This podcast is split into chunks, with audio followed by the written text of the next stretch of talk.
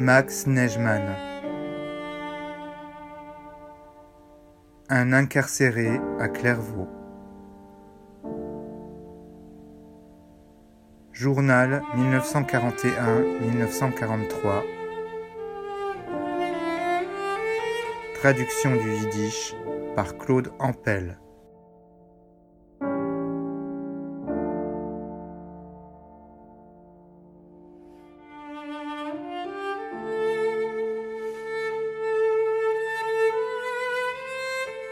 Mardi 26 août 1941. Depuis le matin, il pleut. Je ne me sens pas bien.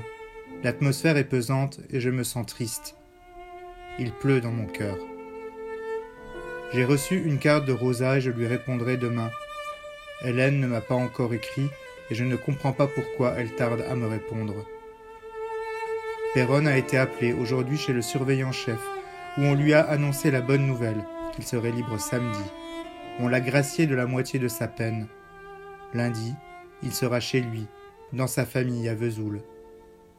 Grosjean, son camarade de Vesoul, sera libéré vendredi. Il va sûrement attendre son camarade afin qu'ils partent ensemble pour Vesoul. Comme ils doivent partir, ils ont emporté les chants que Martin a écrits sur Clairvaux.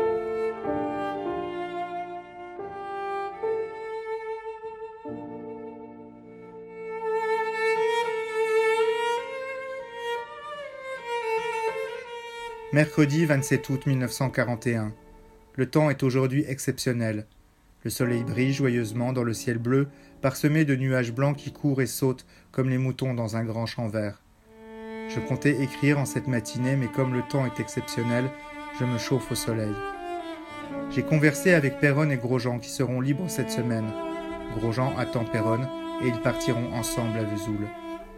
J'ai reçu une lettre de mademoiselle Didier et une petite carte de Balchan. Je suis content et je leur répondrai demain. Ce matin, j'ai reçu un colis de Yakov.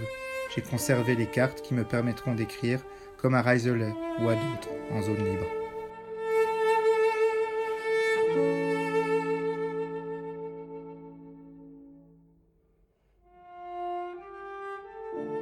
Jeudi 28 août 1941. La journée était exceptionnelle et j'en ai profité pour me chauffer au soleil toute la journée les camarades jouaient au ballon. Sur le banc, dans le coin, Gégène s'est laissé tatouer. Je ne comprends pas ceux qui, étant ici, se laissent tatouer. Celui qui le fait est un ancien bagnard qui y a déjà fait cinq ans. Maintenant, je me trouve dans ma cage à poules, comme nous désignons nos cellules de sommeil. Depuis un an retentit dans la cellule voisine un accordéon. Toutes les mélodies connues défilent et me rappellent le passé, les jours joyeux, les jours heureux de l'avant-guerre.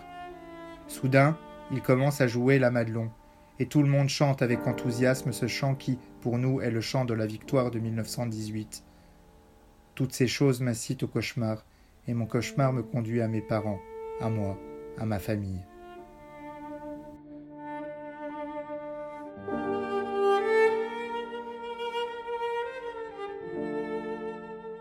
Je vois en rêve mes parents, frères et sœurs, ils s'affairent et mettent en place le mariage d'Isser qui doit avoir lieu après-demain.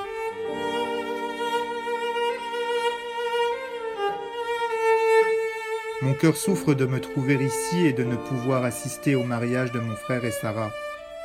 La vie est souvent insaisissable. Nous ne sommes que des joujoux dans la main du destin.